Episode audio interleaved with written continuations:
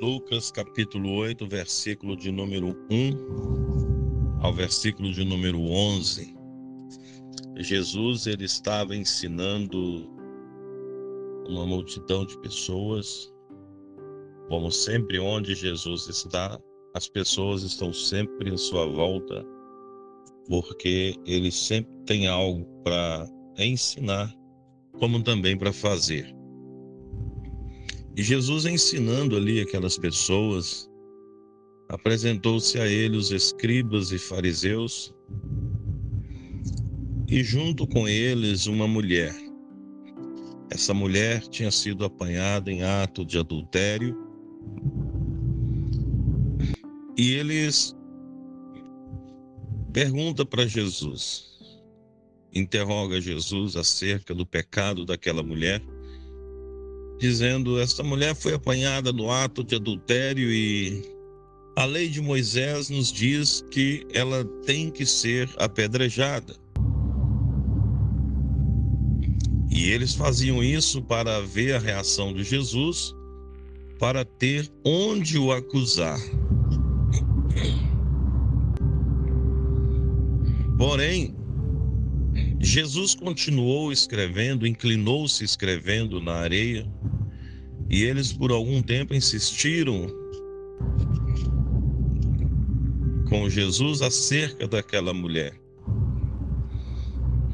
Nós devemos aprender uma lição com Jesus nesta passagem. Jesus ele não deu ouvido aos acusadores. E eram muitos acusadores, não eram poucos. Você às vezes deve passar por situações como essa, em que alguém está sendo acusado por alguma coisa, e não é só uma pessoa, é muitos estão falando a mesma coisa. E então você aí tira sua conclusão precipitada e também entra no grupo dos acusadores para acusar aquela pessoa. Jesus não fez isso. Tinha muitas pessoas acusando aquela mulher para condená-la. Ela foi apanhada no ato de adultério, ela estava er-, errada, estava. Mas Jesus ainda tinha uma solução, tinha uma uma solução para apresentar, porque Jesus ele é o perdão para os nossos pecados. Ele é o perdão para as nossas falhas. E então Jesus não deu ouvido àquela multidão e já agiu conforme a palavra deles. Não, Jesus, por tanta insistência desses homens, Jesus agora faz diferente. Jesus ele lança uma palavra sábia e que traz vida ao coração de quem ouve. Jesus disse assim: dentre vós, quem dentre vós não está em pecado, que atire a primeira pedra. Ou seja, aquela multidão que estava acusando aquela mulher pecadora também tinha os seus pecados que dava então direito de outros os acusarem. Ou seja, aquelas pessoas que estavam é, acusando aquela mulher que foi apanhada naquele ato de adultério, aquelas pessoas que estavam acusando essa mulher também tinha pecado. E Jesus ele disse para eles: a questão está resolvida. Quem dentre vós que não está em pecado, que não tem pecado, que atire a sua primeira pedra. E Jesus volta a inclinar-se e continua escrevendo na areia. Mais uma vez, nós vamos ver que Jesus não deu ouvido aos acusadores, Jesus não deu ouvido à multidão. E quando Jesus inclina a cabeça, todos já tinham saído, do mais novo ao mais velho. E Jesus olha para aquela mulher e fala e pergunta para ela, interroga ela: Onde estão os teus acusadores? Ninguém te acusou, ninguém te condenou? Ela disse: Não, Senhor.